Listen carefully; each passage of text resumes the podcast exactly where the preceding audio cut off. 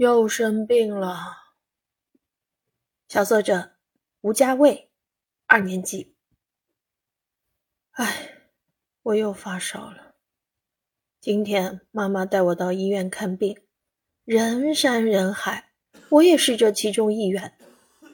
不看不知道，一看吓一跳。医生给我开了一大堆的化验单和药呢。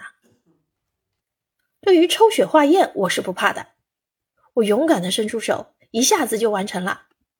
接下来，妈妈带我到了心电图室，医生让我躺在诊疗床上，露出胸口和四肢。这时，我心里好像装着只小兔子，七上八下，脑子飞速运转。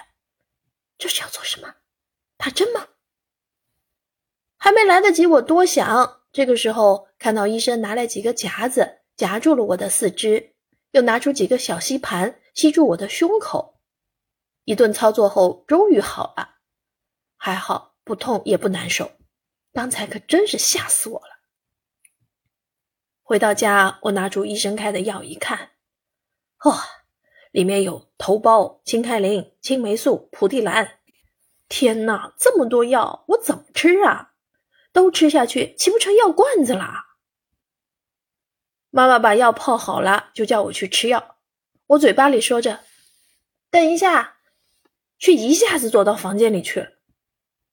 过了好一会儿，我慢吞吞的出来，很不情愿的吃了药，真难吃，真苦。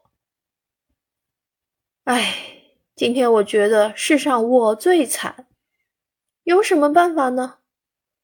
只能平时多运动，一定要强身健体，少生病，才不用受这份罪。教师点评。生病这件痛苦的事情，在小作者幽默风趣的语言下，似乎显得不那么可怕了。